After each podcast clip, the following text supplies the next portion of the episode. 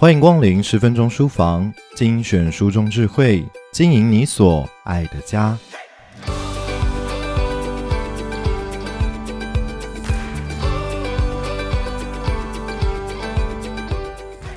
你常觉得孩子讲不听，或是听不懂自己在讲什么吗？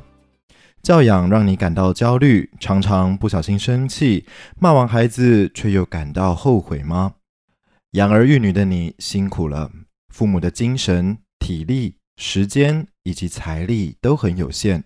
而孩子是活生生的个体，他们当然不会按照我们所想、所期待的那般成长。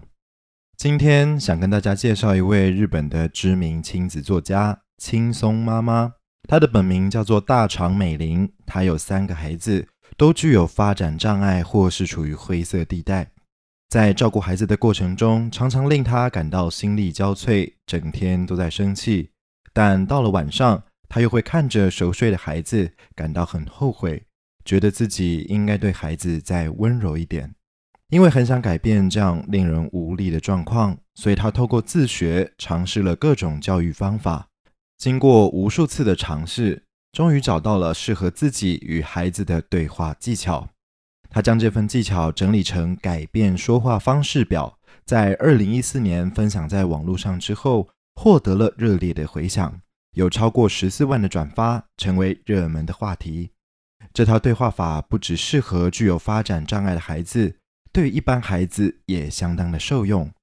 后来，他将《改变说话方式表》扩充成书，对应各种常见的亲子教育场景，总共有一百六十六则生活实用对话。不过，本书的目标也绝非要父母成为理想又完美的爸妈，也不是告诉父母不要生气，或者是完全不骂孩子。相反的，它的前提就是父母会焦虑，会不小心发脾气，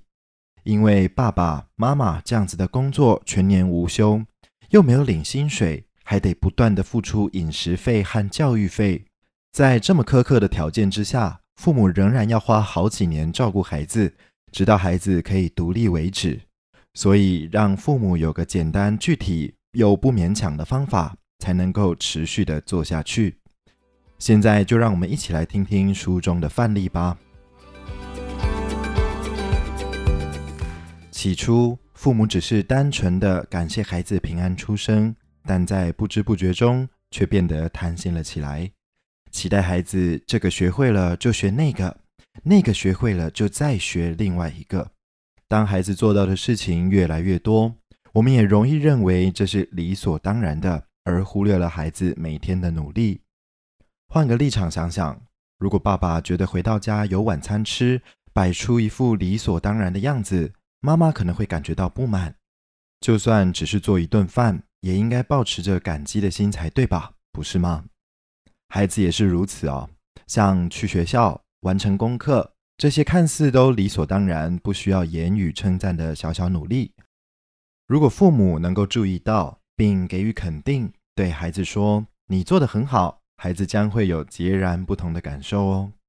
人们往往忽视每天生活中理所当然的努力，但只要有人注意到这些努力并给予肯定，无论是父母或是孩子，都会感受到回馈的满足感。每个孩子都有自己的优势与不足。有些孩子的运动能力很强，但学业方面稍有不足；有些孩子则是数学很好，但觉得国文却很难。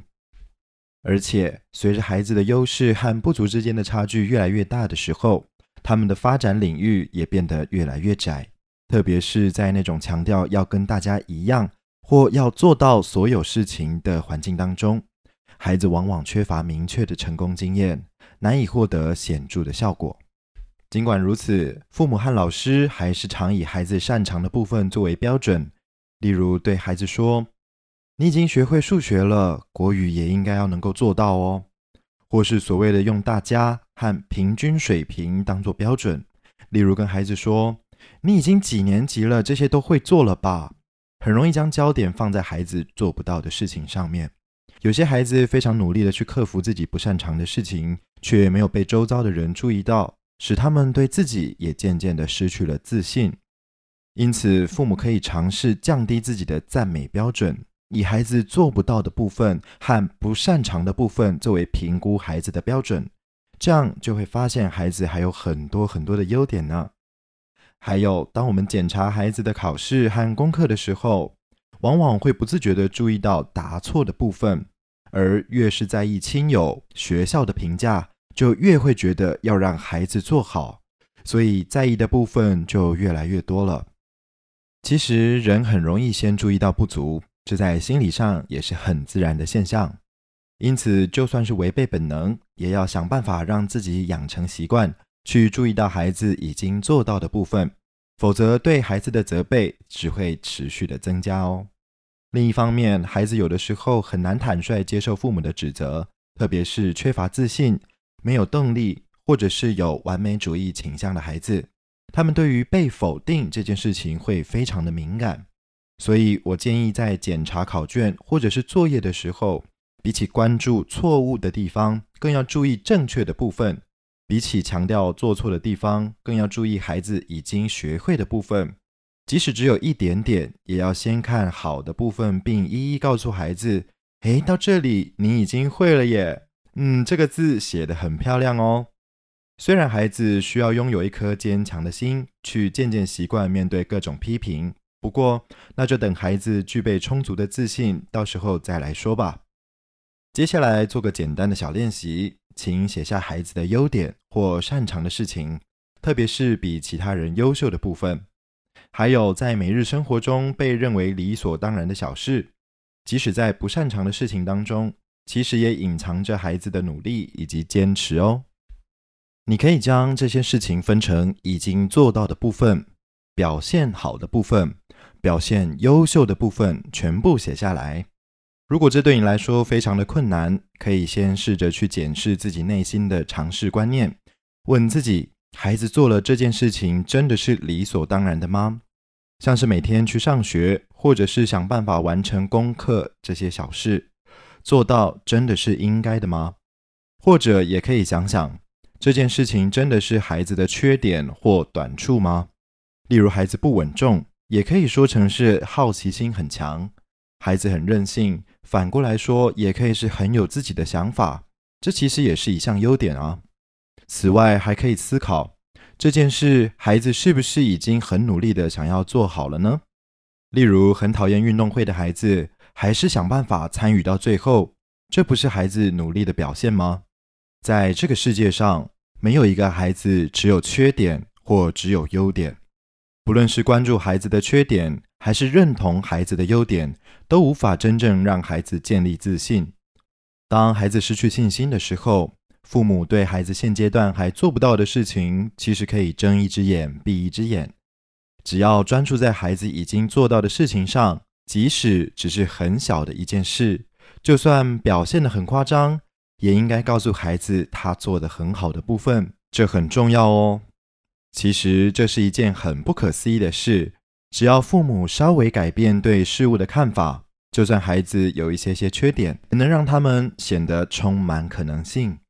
只要我们稍微改变一下看法，就能发现孩子平日的努力、优点与出色的地方，找到许多闪闪发光的美好部分呢。当父母觉得孩子都听不懂的时候，或许可以试着参考本书的方法。只要稍微改变一下对孩子说的话，然而这并不代表这些方法就是育儿的正确答案。要找到最适合自家孩子的说话方式，需要父母不断的摸索与寻找。但请你放心，你一定能够做得到，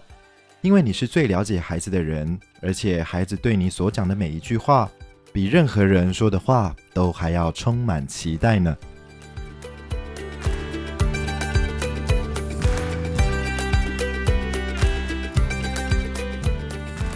以上内容出自《父母不动气，孩子能听懂的轻松应答法》，由亲子天下出版。欢迎前往亲子天下 Podcast 好书专卖店，把这本书带回家。亲子天下 Podcast 周一到周六谈教育、聊生活，开启美好新关系。欢迎订阅收听 Apple Podcast 和 Spotify，给我们五星赞一下，也欢迎在许愿池留言回馈。我是说书人文贤，我们下次见。